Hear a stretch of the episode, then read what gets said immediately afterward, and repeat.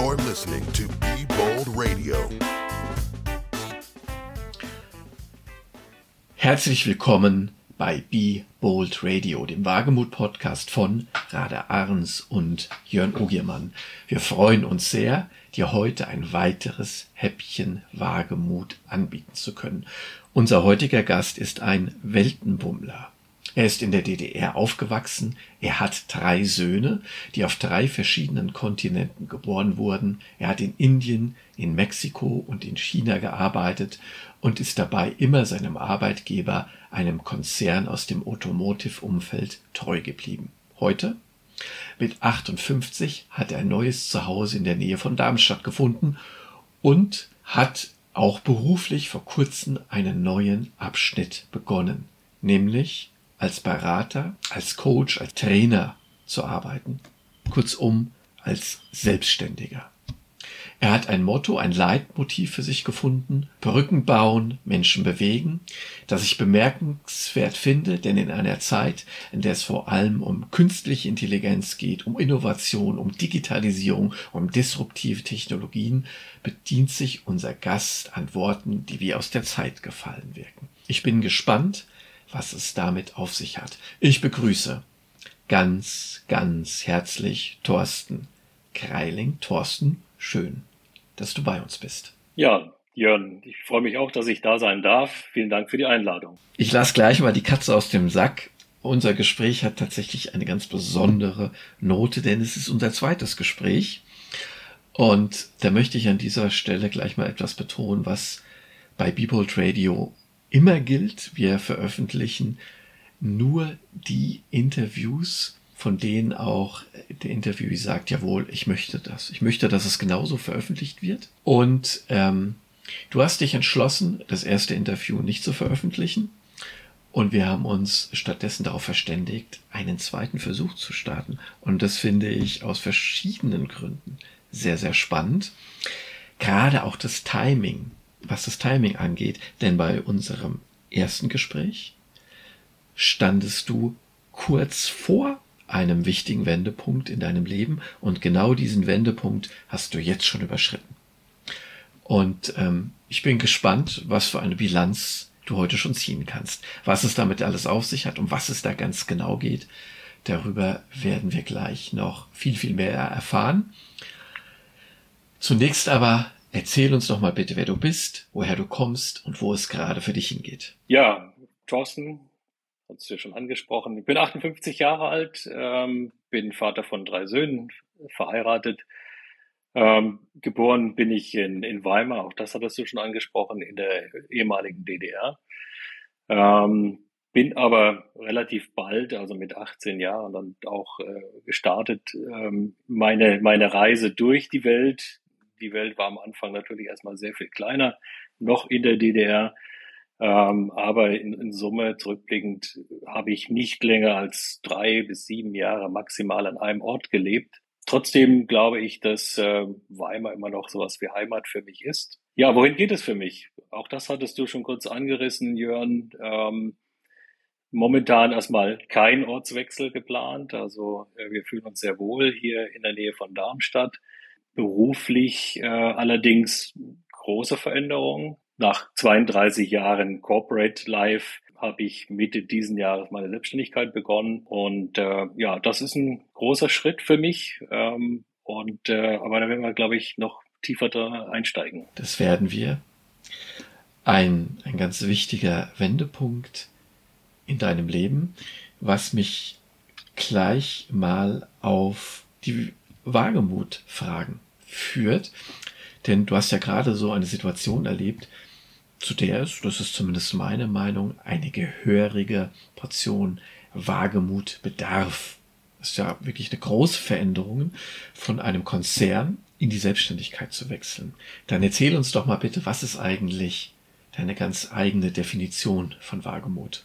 Ja, Wagemut das, das Wort musste ich erstmal wieder neu lernen. Das, äh, ich hatte das tatsächlich nicht in, meiner, in meinem aktiven Sprachschatz. Ich finde es aber ganz großartig, weil da stecken ja schon so zwei Teile drin. Wagemut, also etwas mutig sein und etwas wagen. Und genau das bedeutet es für mich eigentlich. Bereit sein, Gewohntes zu verlassen äh, nach neuen Dingen zu suchen, sich raus aus der Komfortzone bewegen, aber dabei auch Risiken einzugehen. Ja, also in das Unabwägbare auch einsteigen, sich, sich darauf einlassen. Und das habe ich auch äh, immer wieder getan, natürlich in, in meinem Leben, zum Beispiel mit den Veränderungen äh, in, in verschiedenen Ländern zu arbeiten. Bevor wir jetzt ähm, auf dein ganz persönliches äh, Projekt zu sprechen kommen, auf deine Selbstständigkeit, lass uns doch mal kurz in die DDR eintauchen. Ich selbst ähm, habe die DDR als Jugendlicher besucht. Wir hatten dort Verwandte. Ich kann mich noch sehr genau äh, erinnern, wie das dort war, nämlich ganz anders als hier, was die Farben anging. Ich kann mich auch sehr gut an die Grenzübertritte erinnern. Einmal in die Einreise, einmal an die Ausreise. Ich kann mich auch daran erinnern, wie wir von Volkspolizisten angehalten wurden, weil wir angeblich eine Geschwindigkeitsübertretung begangen hatten und auch gleich abkassiert wurden. Ich kann mich an die langen Schlangen vor den äh, Läden erinnern. Also ich habe so ein paar Erinnerungen, habe ich dieser Wechsel von Gefangensein in diesem Land hinaus in die weite Welt. Lass uns doch mal kurz miterleben, wie das für dich war. Also es ist ja ein radikaler Wechsel, also dieser Fülle an Möglichkeiten, die auf einmal vor dir lagen. Wie hast du das empfunden? Und was hat dich tatsächlich auch in die Ferne gezogen? Woher kommt dieser Drang, dich so weit hinauszuwagen? Die, dieser Wechsel von, von dem politischen System ne? und, und äh, was, was da 1989 passiert ist in der DDR, ich betrachte das immer noch als ein großes Geschenk, Geschichte wirklich hautnah miterleben zu dürfen. Und ähm, das, das hat mich geprägt. Also mich hat die Zeit davor geprägt, aber auch die Zeit danach. Ähm, natürlich vor allen Dingen deshalb, weil ich so viel besser wertschätze die Freiheit und, und Demokratie in einem Land, wie, wie wir es jetzt haben, auch wenn dort nicht alles perfekt ist.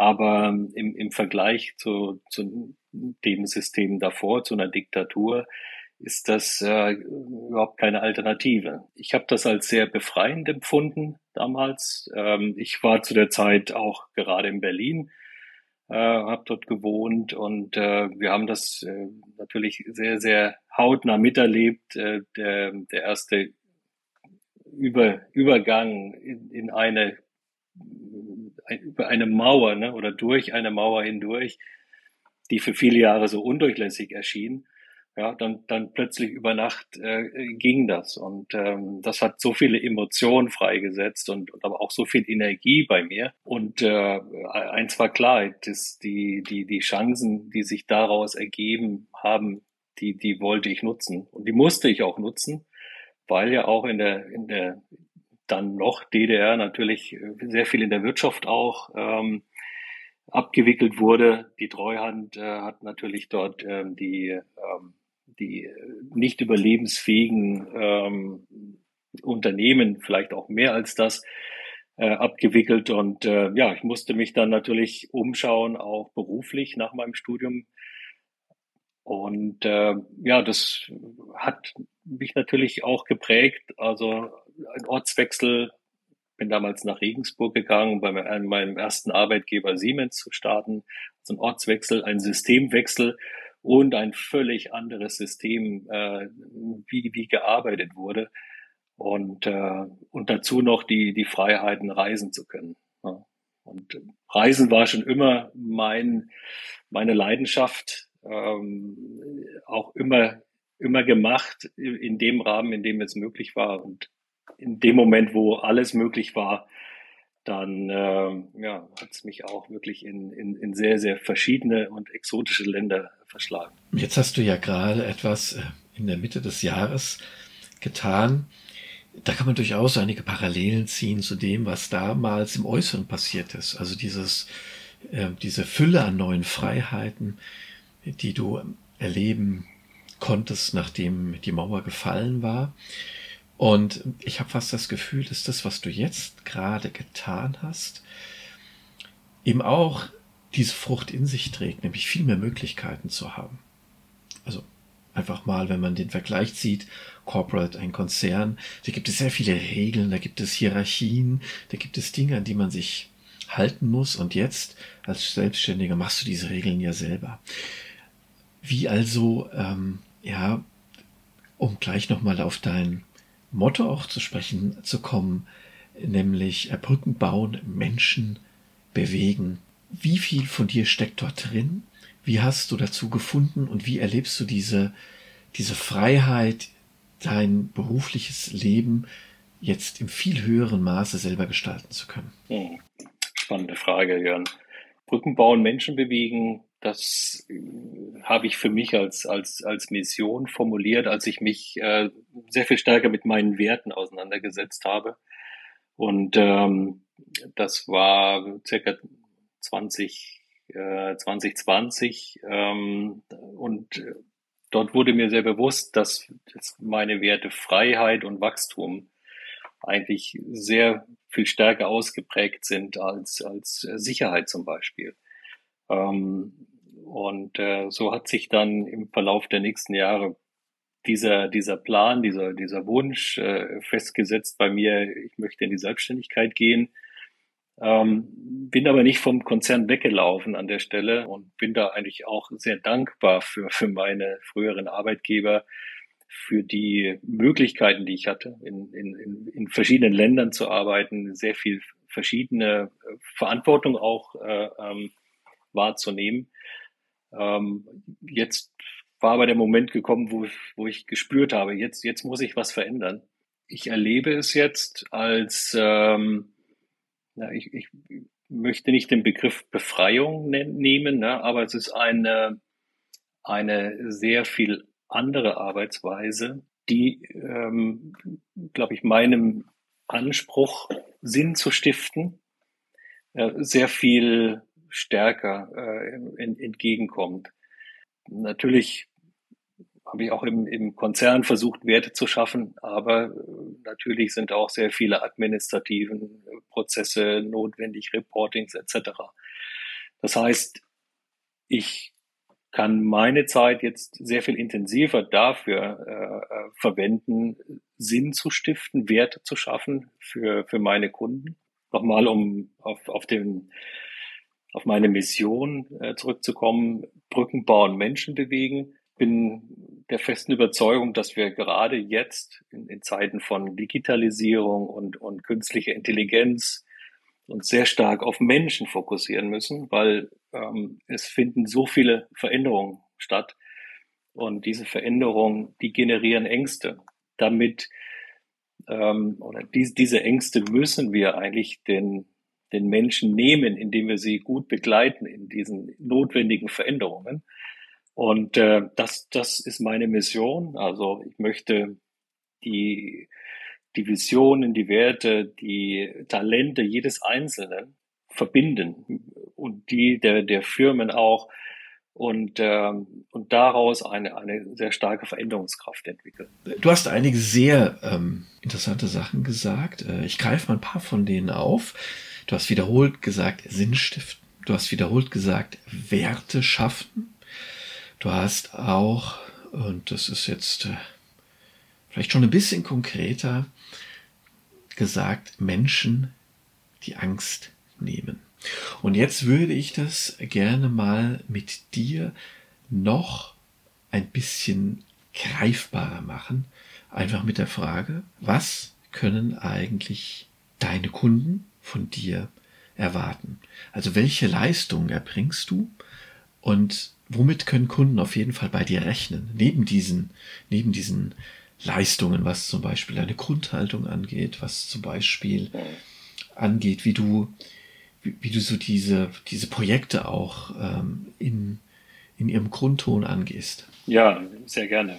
Mein Thema ist ja äh, transformieren, und zwar im Mittelstand, also aus, aus der Corporate-Welt ähm, fokussiere ich mich jetzt ähm, auf den Mittelstand. Ähm, warum der Mittelstand? Weil es immer noch das Rückgrat unserer Wirtschaft in Deutschland ist, ähm, was, was viele, glaube ich, nicht wissen, aber was so ist und ähm, hoffentlich auch noch lange so bestehen bleibt. Das heißt, transformieren im Mittelstand, dort setze ich halt meine, meine Erfahrung, meine Leidenschaft dafür ein, ähm, um, um drei Themengruppen, Themengebiete ähm, zu unterstützen. Das erste ist Thema Kundenbeziehung. Ein, ein stabiler äh, Umsatz mit Kunden ist das Rückgrat einer, einer jeden Firma. Ne? Und äh, stabile Umsätze sind so extrem wichtig.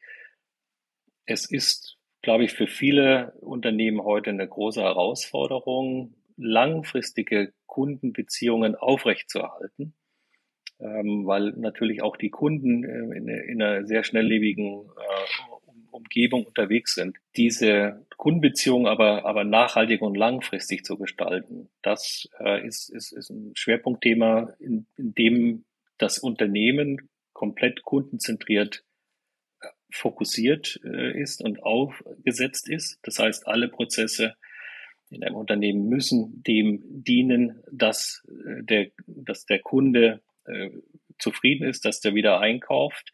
Und das Spannende dabei ist tatsächlich, dass dann auch der Kunde tatsächlich das verbindende unter äh, das verbindende Element in einem Unternehmen ist und solche Themen wie Silo-Denken, ja, so diese Abteilungsdenken damit auch überwunden werden kann. Das zweite Thema ist dann äh, bezogen auf Organisationen, also Organisationen weiterentwickeln, zu transformieren.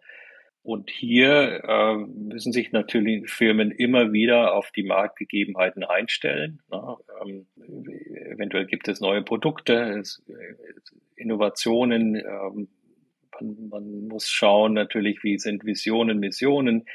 Gibt es dort äh, neue Ausrichtungen? Hierarchien werden flacher. Das heißt, eine Organisation sollte sich dem anpassen. Wie, wie gehe ich dort vor? Im Wesentlichen, äh, indem man alle Stakeholder einbezieht, aktiv einbezieht von Anfang an, auch hinterfragt, was sind denn die, die einzelnen Interessen und, und, und, und, und Wünsche dieser einzelnen Stakeholder. Da sind wir wieder bei diesem verbindenden Element, Brücken bauen. Hm. Das heißt, die, die verschiedenen Interessen zusammenbringen zu, zu einer starken Veränderungskraft und aus, aus diesen verschiedenen Interessen äh, dann die bestmögliche Organisation ähm, abzuleiten und das, ähm, da lege ich sehr viel Wert darauf, dann auch gemeinsam mit meinen Kunden umzusetzen. Ja, mhm. das heißt, ich kümmere mich auch mit der Organisation gemeinsam um die Umsetzung, zum Beispiel Kommunikationskonzepte. Äh, wie, wie werden alle ähm, Mitarbeiter des Unternehmens informiert? Und das ist, ist ein Riesenthema, ähm, wo man, glaube ich, einen sehr großen Unterschied machen kann, ob eine Transformation gut funktioniert oder ob sie fehlschlägt. Und äh, das Thema ist halt die Kommunikation. Mhm. Transparent, das Warum, das Wie, das Wann und das Was zu kommunizieren. Also das gefällt mir sehr, sehr gut, dass du auch für die Umsetzung Verantwortung übernimmst. Ich erinnere mich ähm, eher schmerzvoll an Projekte, wo genau das nicht der Fall war, wo also namenhafte Strategieberatungen, die ich jetzt nicht im Einzelnen nennen muss, ähm, Konzepte ähm, definiert hat, äh, die dann in der Umsetzung gescheitert sind. Also die sich am Ende als mehr oder weniger nicht umsetzbar oder nur sehr schlecht umsetzbar erwiesen haben. Und ich glaube, das passiert eben nicht, wenn man auch für die, für die Umsetzung selber Verantwortung übernimmt als Berater. Bevor wir jetzt gleich auf dein drittes Standbein, also auf dein drittes Angebot zu sprechen kommen, habe ich hier nochmal eine Frage für dich, die den Horizont noch mal ein bisschen öffnet und auch Bezug zu deiner Vergangenheit nimmt. Du warst in China, du warst in Mexiko, du warst in Indien. Kannst du uns mal kurz umreißen, welche Bedeutung Kundenbeziehungen in diesen verschiedenen Kulturen haben? Vielleicht auch im Unterschied zu Deutschland. Oder vielleicht kannst du dir einfach eine dieser drei Länder herausgreifen und es mal so exemplarisch schildern.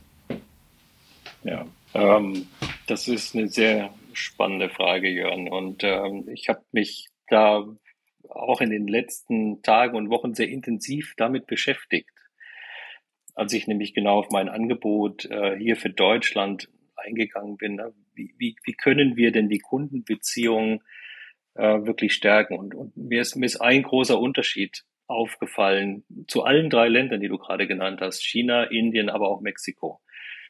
Der, die, die Mentalität, einem Kunden zu dienen, ist in diesen Ländern sehr, sehr stark ausgeprägt. Ich nehme mal China als Beispiel.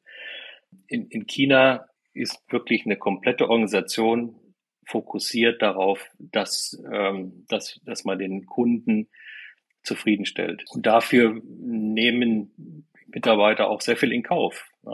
Also da dann auch nicht unbedingt auf die Uhr geschaut oder man, man hört nicht Aussagen wie, das ist aber nicht meine Aufgabe oder das ist nicht meine, das ist nicht meine Verantwortung, sondern was, was ich selbst auch erlebt habe in China ist, dass eine Organisation sehr intrinsisch motiviert, ne, mit Fokus auf dem Kunden als ein, ein Team, als eine Gemeinschaft arbeitet. Und da sprechen wir auch nicht über kleine Organisationen, sondern durchaus über, über große Organisationen, die, die äh, im, im, im, im größeren dreistelligen Millionenbereich Umsatz generiert im pro Jahr. Ne? Und, und trotzdem ist dort diese, dieses Dienen des, dem Kunden sehr, sehr ausgeprägt. Ich glaube, da, ich, ich, ich möchte nicht sagen, dass, dass wir in, in Deutschland keinen Fokus auf den Kunden haben. Und ich denke, auch viele Mittelständler machen das sehr, sehr gut, sich, sich auf ihre Kunden zu fokussieren. Es ist aber nicht unbedingt unsere, unsere erste Mentalität in, in unserer Kultur zu dienen. Und ähm, damit wir dort mittelfristig nicht abgehängt werden, na, im internationalen Wettbewerb, glaube ich, äh, tun wir sehr gut daran, uns sehr, sehr viel stärker wieder auf die Kunden zu fokussieren, ähm, Kunden zu begeistern ähm, und wirklich uns zu differenzieren als, als Firma gegenüber dem Wettbewerb. Ich denke, wir, wir kennen alle die Zahlen, dass es äh, sechs bis sieben Mal schwieriger ist, neue Kunden zu generieren, ne, als einen bestehenden Kunden äh, beizubehalten mir sind gerade so ein paar Gedanken gekommen. Also ich bin ja selber, so wie du auch, in vielfacher Hinsicht Kunde. Und ähm, wenn wir jetzt mal gedanklich die Digitalisierung, aber auch die künstliche Intelligenz jetzt in einer, ja, als, als weite Begrifflichkeit mit ins Boot holt, dann erleben wir ja Chatbots, wir erleben unpersönliche Kommunikation, wir erleben digitale, bürokratische Wände, die auch keine Ausnahmen zulassen. Also, ähm, und dieses, ich mache immer wieder die Erfahrung, wenn wir dann doch mal jemanden zu greifen bekommen, der tatsächlich auch sich auskennt und verantwortlich handelt, können wir, kann ich dann zumindest persönlich die Dinge sehr viel schneller lösen, als wenn ich mich sozusagen auf den Standardwege verlasse, wo die Digitalisierung immer eine Rolle spielt. Also die Digitalisierung, und jetzt komme ich auf den Punkt, ähm, mag zwar auf der einen Seite sehr erschwinglich sein, weil sie Kosten einspart auf der Unternehmensseite, aber im Erleben ist sie für mich eher eine Verarmung an, an persönlichem Kontakt. Und äh, ich habe häufig auch das Gefühl, dass mir gar nicht so gut geholfen wird. Ähm, wie, wie siehst du das? Also wie findest du für deinen Kunden einen guten Schnitt zwischen Automatisierung, Digitalisierung auf der einen Seite und dem persönlichen Kontakt zum Kunden auf der anderen Seite? Was du angesprochen hast, Digitalisierung, Künstliche Intelligenz, ich denke, hat seine absolute Berechtigung. Äh, und ich glaube, da werden wir auch noch sehr viel Veränderungen wahrnehmen. Ähm, trotzdem, wie du, wie du gesagt hast, äh, bin, ich der, bin ich der gleichen Meinung, dass es darum geht, ein Kundenerlebnis zu schaffen. Und ähm, ein Kundenerlebnis zu schaffen, ist, glaube ich, mit einem Chatbot deutlich schwieriger. Das heißt, Unternehmen müssen sich Gedanken machen, welche, welches Kundenerlebnis möchten sie generieren? Mit welchem Kundenerlebnis möchten sie erfolgreich sein. Und, und ich glaube, das ist am Ende für jedes Unternehmen unterschiedlich. Da gibt es mit Sicherheit nicht die eine Lösung, sondern ganz klar, wo, wo will das Unternehmen hin? Was ist seine Vision? Was ist seine Mission? Und äh, welche Rolle spielt dort der Kunde für äh, äh, und wie soll das Kundenerlebnis aussehen? Mhm. Natürlich aus eigener Erfahrung, je persönlicher, um, um, umso ähm, bessere persönliche Beziehungen auch aufgebaut sind zum Kunden, kann das Kundenerlebnis verbessern. Man, man, man muss sich auf einer gesamten Bandbreite bewegen. Das zentrale Element am Ende ist immer das Kundenerlebnis. Gefällt mir, ähm, das sehe ich alles ähnlich. Ich habe jetzt auch noch ein bisschen weiter nachgedacht und habe auch äh, dann wieder positive Beispiele gefunden, wo ausschließlich digital mit mir, also in Form eines, eines Automaten mit mir kommuniziert wurde. Und wenn mal ein Problem schnell gelöst wurde, war ich trotzdem happy, auch wenn ich keinen äh, Kontakt zu einem menschlichen Wesen dabei hatte.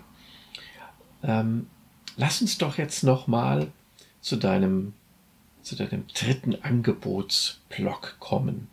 Ja, wir haben ja jetzt etwas gelernt über die Kundenbeziehung, was, was dir da wichtig ist und wie du deinen Kunden dabei hilfst, eben eine kundenorientierte, eine kundenzentrierte Organisation aufzubauen. Dann haben wir von dir gehört, äh, diesen zweiten Block, wo es um die, das Transformieren von Organisationen äh, geht, äh, auch da mit wie man, wie man mit Hierarchien umgeht, vielleicht auch darum, wie man einfach die Organisation insgesamt dazu bringt, diese Kundenorientierung anzunehmen. Und jetzt kommt ja noch ein drittes Angebot an eine Kunden, das nicht minder spannend ist. Um was geht es da? Das äh, dritte Angebot ist äh, quasi die, die, Fokussierung auf Führungskräfte. Und zwar hier äh, ganz konkret Coaching für Führungskräfte, aber auch das Sparring für Führungskräfte. Warum? Führungskräfte spielen halt in der Transformation eine, eine ganz essentielle Rolle. Ähm, und es gilt natürlich, wenn man eine Transformation angeht, sehr, sehr stark mit den Führungskräften zu arbeiten und sicherzustellen, dass, äh, dass Führungskräfte auch genau dieses Ziel der Transformation äh, unterstützen und, und, äh, ähm, und, und begleiten. Das Coaching für Führungskräfte ähm, ist für mich deshalb sehr wichtig, weil wir natürlich sehr unterschiedliche Level von Führungskräften haben, von Erfahrung. Ein Coaching äh, zum Beispiel eine, eine sehr wirksame Methode ist, ne, um, um auch Veränderungen bei Führungskräften herbeizuführen, Klarheiten herbeizuführen, Perspektiven zu erweitern, Ressourcen mobilisieren, ja, also die, die, die, klassischen Themen des Coachings, äh, aber immer in dem Kontext auch Veränderungsprozesse, Transformation in einem Unternehmen. Und das Thema Sparring-Partner habe ich äh, mir hier noch äh, definiert als, als ein wesentliches Thema, weil, weil ich glaube, auch gerade für Führungskräfte ist es extrem wichtig, jemanden zu haben, mit dem man reden kann, der auch nicht unmittelbar jetzt in, in Konkurrenz zu einem selbst steht, vielleicht auch nicht innerhalb der eigenen Organisation ist, aber mit dem man sich einfach mal austauschen kann, Ideen generieren kann, ähm, jemand hat, der einmal challenge, der auch kritisch hinterfragt und, und nicht nur Ja sagt. Und äh, meine Erfahrung ist, je weiter höher man in der Hierarchie aufsteigt, umso einsamer wird man. Und äh, da, glaube ich, ist das Sparring äh, schon eine ein, ein sehr gute Methode, sich dort Bestätigung, Anregungen äh, zu holen. Ja ähm, neue Ideen, neue Impulse, auch Ideen bewerten zu lassen, äh, um am Ende erfolgreich zu sein im Unternehmen. Ja, dieser Sparring-Gedanke, der gefällt mir sehr, sehr gut, denn eins ist ja klar, eine der, ich sag mal, Nebenwirkungen davon, Führungskraft zu werden, ist ja auch einsamer zu werden. Und äh, diese, diese informellen Gespräche, die man unter Kollegen führt, sind natürlich einfach äh, schwieriger zu führen, weil man weniger Kollegen hat. Natürlich kommt die politische Komponente hinzu, die umso größer wird, je weiter man aufsteigt. Also das macht ja. tatsächlich dann so ein offenes, informelles Gespräch tendenziell eher schwierig. Jetzt habe ich bezüglich der Führungskräfte tatsächlich zwei Fragen an dich. Eine Beobachtung, die ich mache, Jetzt bin ich aber keine wandelnde Statistik. Also meine Realität, die ich jetzt schilder, muss äh, nicht deine Realität sein. Aber ich bin trotzdem gespannt, was du darauf sagen kannst. Ähm, Also meine Beobachtung ist, dass tendenziell in großen Organisationen, in Konzernen Führungskräfte in vielen Fällen keine ausgewogenen Persönlichkeiten sind. Also die haben meistens einen sehr großen Willen zum Erfolg. Äh, sie denken häufig, dass ihre eigene Karriere zu verwirklichen sehr, sehr wichtig ist. Sie verspüren einen sehr großen Antrieb. Aber wenn man sie mal beobachtet, wie sie kommunizieren, wie sie ihre Mitarbeiter wahrnehmen, wie sie ihre Mitarbeiter einbeziehen, mal ganz pauschal besprochen, natürlich gibt es auch äh, Führungskräfte, bei denen das jetzt nicht der Fall ist, äh, was ich gerade sage, aber so als Tendenz, also so eine, also so eine Art Asymmetrie, also große Stärken zu haben auf der einen Seite und dann aber in anderen Bereichen fast blind zu sein, so dass man insgesamt es mit Menschen zu tun hat, die sehr speziell sind. Und darunter findet man eher so Menschen, die so, die so ausgewogener sind, ne? also die, die nicht so stark asymmetrisch sind, wie ist da so deine Beobachtung? Teilst du diese Tendenz? Mir, mir, fehlt jetzt vielleicht der Vergleich zu sagen, das ist in größeren Unternehmen anders als in kleineren Unternehmen. Ich glaube, prinzipiell ähm, ist, ist vielleicht in einem großen Unternehmen, ich vergleiche es mal mit einer Großstadt, ne? es ist irgendwie anonymer am Ende ähm, auch und äh, das kleine Unternehmen ist eher die, die Kleinstadt. Das heißt, dort werden Sachen äh, oder, oder Themen vielleicht auch etwas sichtbarer. Prinzipiell teile ich aber deine, deine Beobachtung zu sagen, na ja, es gibt Führungskräfte, die, ähm, die dem Anspruch des Führens äh, nicht, nicht unbedingt komplett gerecht werden. Und für mich hat das viel zu tun mit dem sich selber führen können. Ich glaube, das ist so die, die, die, das erste Prinzip einer Führungskraft. Sie muss sich selber führen können. Sie muss sich selber organisieren können und jetzt nicht nur mit, mit, äh, mit, mit Tools, sondern auch emotional. Ich glaube, die Führungskräfte, die sich selber gut führen, die führen auch sehr gut Menschen. Ist schon mal eine wichtige Zutat, das glaube ich auch, für eine gute Führungskraft. Was sind so Top drei Kompetenzen, die so eine Führungskraft auf jeden Fall haben sollte? Also eine gewisse Basis, damit sie tatsächlich auch eine gute Führungskraft sein kann fällt mir spontan ein, zuhören können. Mhm. Resilienz.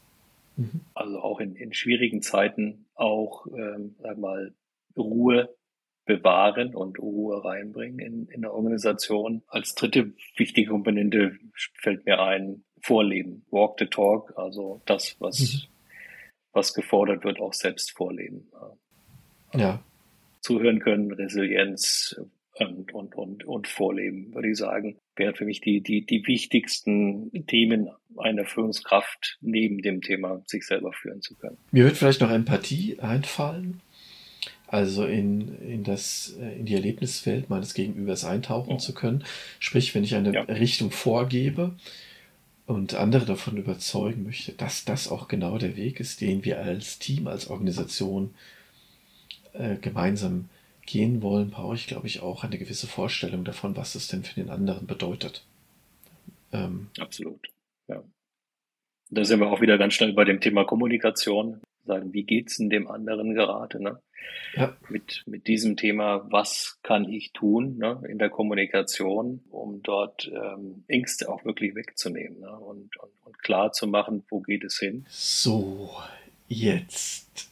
Ähm, würde ich gerne etwas mit dir wagen, nämlich so eine Art Bilanz ziehen. Also ich habe dich hier erlebt, das war etwa, ich weiß nicht, so ein paar Wochen, bevor deine Selbstständigkeit äh, beginnen sollte.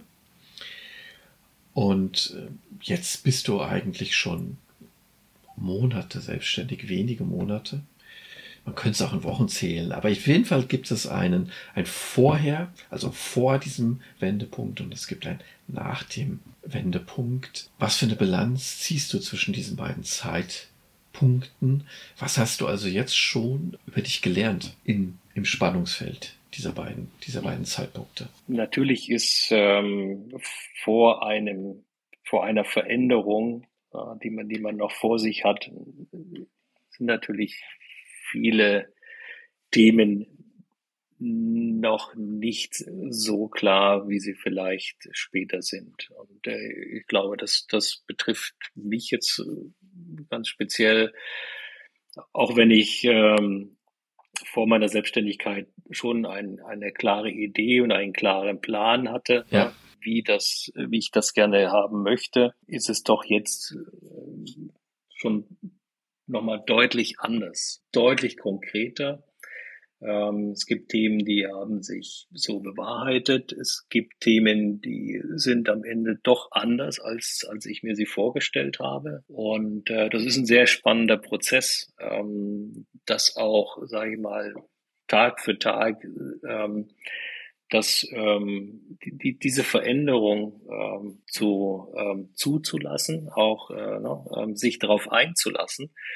Und äh, zum Beispiel eine eine äh, ganz tolle Erfahrung, die ich gemacht habe, ist, ähm, wenn, wenn du mal losgelaufen bist, ne, ähm, du triffst immer Gleichgesinnte, ähm, die vielleicht das schon vor dir gemacht haben, die vielleicht äh, es, es parallel zu dir auch in, in einer großen Veränderung äh, stecken. Und das, das ist eine, eine sehr, sehr große, wertvolle Erfahrung, solche Gleichgesinnten zu treffen. Also das Thema Netzwerk. Ich, ich hätte mir das vor ein paar Monaten noch nicht vorstellen können, wie, wie schnell sich ein Netzwerk erweitert wird durch, durch ganz andere ähm, Charaktere, Menschen, Persönlichkeiten, als ich sie in, in meinem Netzwerk hatte, äh, zum Beispiel in, in, in meinem Corporate-Leben. Da, da umgibt man sich mit Corporate-Leuten im Wesentlichen ne? und, und, und jetzt äh, ähm, versuche ich mein Netzwerk immer stärker aufzubauen mit natürlich mit Selbstständigen, mit äh, Personen aus dem Mittelstand, mit Geschäftsführern, ähm, mit meiner Zielgruppe, aber auch ähm, ganz starkes Partnernetzwerk, ja, mhm. weil wir haben es vorhin gesehen, es sind drei Themengebiete, ähm, die ich anbiete. Das ähm, für mich passen die logisch zusammen, aber ähm, trotzdem glaube ich, kann auch ich nicht alle, alle Themengebiete immer in, in der Gänze äh, abdecken. Und deswegen baue ich mir auch gerade ein sehr starkes Partnernetzwerk auf, mit denen ich äh, gemeinsam dann auch ähm, Lösungen für meine Kunden umsetzen kann, bestmöglich, ja, mit wo, wo wir uns in Partnernetzwerken tatsächlich äh, komplementieren. Und mhm. auch das ist, ist eine, eine sehr, sehr spannende äh, ähm, Erfahrung. Ich habe es, glaube ich, nicht erwartet im Vorfeld ähm, die Offenheit, mit der auch viele Gleichgesinnte, also viele Selbstständige mir gegenüber offenlegen, wie haben sie es gemacht, Tipps gegeben mhm. haben ja, und äh, Hinweise gegeben haben, Kontakte, Tools, also mhm. eine, eine sehr, sehr positive Erfahrung in, in, in dieser Community, ne, wo ich mhm wenig Konkurrenzdenken äh, erfahren haben, also dann eher zu sagen, ach schön, dass du, dass du unsere Community ne, bereicherst. Offenheit hast du eben gesagt, Offenheit ist ein Wert. Und jetzt gibt es noch einen anderen Wert, den ich bei dir nochmal ansprechen möchte. Zufälligerweise ist es auch der Wert dieses äh, Podcasts, nämlich Mut. Und das möchte ich deswegen tun, angesichts seines Alters. Also du bist 58 Jahre und das finde ich einfach bemerkenswert, dass du mit 58 Jahren diesen Mut, diese Zuversicht aufbringst, das Ganze anzugehen und selbstständig zu werden. Und es gibt ja andere, ähm, ohne dass ich das jetzt bewerten möchte, äh, äh, kenne jetzt gerade zum Beispiel in meinem Bekanntenkreis einen Fall, da ist jemand mit 55 Jahren in den engagierten Ruhestand gegangen. Ähm, also, das, da spielen natürlich auch gewisse Umstände eine, eine Rolle. Ja. Aber es ist natürlich ein großer, augenscheinlich ein großer Unterschied. Jemand, der sagt, ja, also beruflich habe ich jetzt das Ende meiner Wegstrecke eigentlich schon erreicht und du machst ja was ganz anderes. Du fängst nochmal einen ganz neuen Abschnitt an und ich weiß noch genau, wie ich dich, wie wir beim letzten Mal darüber geredet haben und da hast du gesagt, du möchtest diesen Weg gerne zehn jahrelang gehen. Und jetzt kommen wir endlich zu meiner Frage, nachdem ich so viel geredet habe. Und das ist die Frage, woher nimmst du denn diesen Mut und diese Zuversicht mit 58 Jahren, das zu tun, was du gerade tust? Ja, ich glaube, ich kann es eigentlich am besten damit erklären, dass ähm, ich denke, das hat mit, mit Lebensenergie zu tun. Also ich, ich spüre noch sehr, sehr viel Energie in mir. Ne? Also ähm, und möchte das auch weiter weiter einbringen. Also ich ähm, ich glaube nicht an so eine Trennung zwischen Privat und Beruf. Ja, ich glaube, dass ähm, also Work-Life-Balance, äh, das ist für mich jetzt kein kein adäquater ähm, Begriff, sondern für mich geht es auch weiterhin darum, mich ähm, im Leben ein Stück weit mehr zu verwirklichen. Und, und das dazu gehört halt für mich auch ähm, Werte umzusetzen, Werte zu leben. Äh, für den Vorruhestand, äh, wie gesagt, fühle ich mich viel zu jung ähm, und äh, ich äh, muss und möchte auch mit in, in meiner neuen Rolle äh, Geld verdienen. Also auch das ist kein Hobby jetzt, ne? wie, wie, wie ich auch mal gefragt wurde von einigen, naja, machst du noch so zwei, drei Jahre Berater und dann äh, ist Schluss. Ja, nee, ähm, mein Ziel ist tatsächlich zehn Jahre, ähm, hoffentlich bei, bei guter Gesundheit. Ne? Das, das ist mein Ziel und vielleicht ist es auch mehr. Ne? Also, ähm, aber wie gesagt, das ist meine ganz persönliche Meinung. Ich möchte auch gar keine, keine, ähm, keine, keine Wertung abgeben. Ja, äh, wenn, äh, wenn es äh, Menschen gibt, die mit 58 in den Ruhestand gehen und damit ihre Erfüllung finden, fein. Für mich ist es anders und äh, ähm, ich bin von Haus aus ein sehr, sehr neugieriger Mensch. Ich habe noch so viele, glaube ich, unentdeckte Felder, ne, die ich gerne noch beackern möchte. Äh, und die Selbstständigkeit gehört für mich dazu. Ähm, ich, ich glaube, wir hatten beim letzten Mal auch drüber gesprochen. Ich glaube, ähm, dass äh, wenn ich das den Schritt nicht gehen würde, glaube ich, würde ich das irgendwann bereuen. Dann habe ich jetzt noch zwei Fragen an dich mit ähm, Blick auf die Uhr. Lass uns doch als erstes mal eine Zeitreise unternehmen, und zwar in unserem Fall in die Zukunft und zufälligerweise genau zehn Jahre in die Zukunft. Diese zehn Jahre Selbstständigkeit, die du dir vorgenommen hast, die liegen jetzt also hinter dir. Und wenn du jetzt dich sozusagen umdrehst und in deine Vergangenheit blickst und sie dir nochmal vergegenwärtigst, was kannst du dann zu dir sagen? Ich glaube, die, die, die nächsten zehn Jahre werden die besten zehn Jahre meines Lebens werden, weil ich meine Werte sehr viel besser bedienen werde, ähm, weil ich Freiheiten leben kann, die ich in der Vergangenheit so, so nicht leben konnten, äh, weil natürlich Alter ist ja oder ja, älter werden ist ja auch nichts Schlechtes per se. Ne? Man, man, man wird ja auch sehr viel erfahrener dadurch und, und das in der Kombination, ne? diese Konkurrenz der Werte, die Erfahrung, die man einbringt, ne? Ähm, das glaube ich, ähm, wird dazu geführt haben, wenn wir dann wieder zurückblicken, äh, heute in zehn Jahren, dass ich sagen kann, toll, dass ich es gemacht habe und es waren die besten zehn Jahre meines Lebens. Womit wir einen wundervollen Übergang zur letzten Frage haben.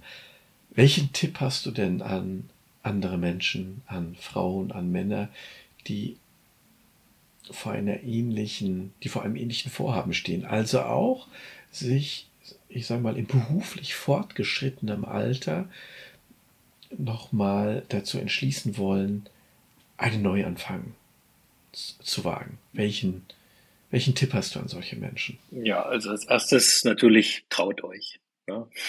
Traut euch, ähm, den Schritt zu gehen. Geht kleine Schritte.